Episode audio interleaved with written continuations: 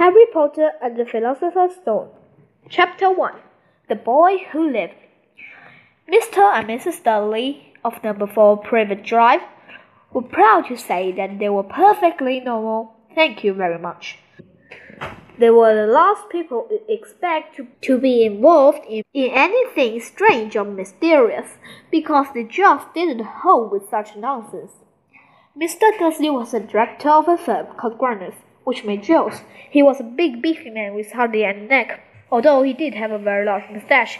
Mrs. Dursley was thin and blonde and had nearly twice the usual amount of neck, which came in very useful, as she spent so much of her time craning over gun fences spying on the neighbors.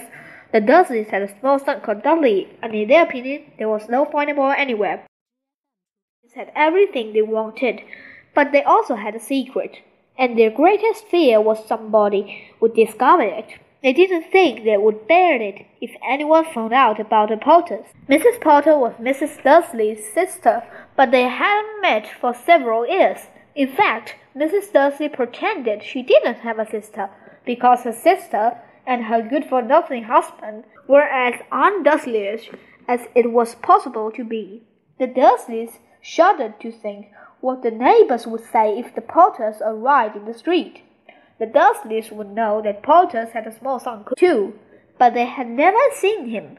This boy was another good reason for keeping the Potters away. They didn't want Dudley mixing with a child like that. When Mr. and Mrs. Dursley woke up on the door, Cruise Tuesday, our store starts.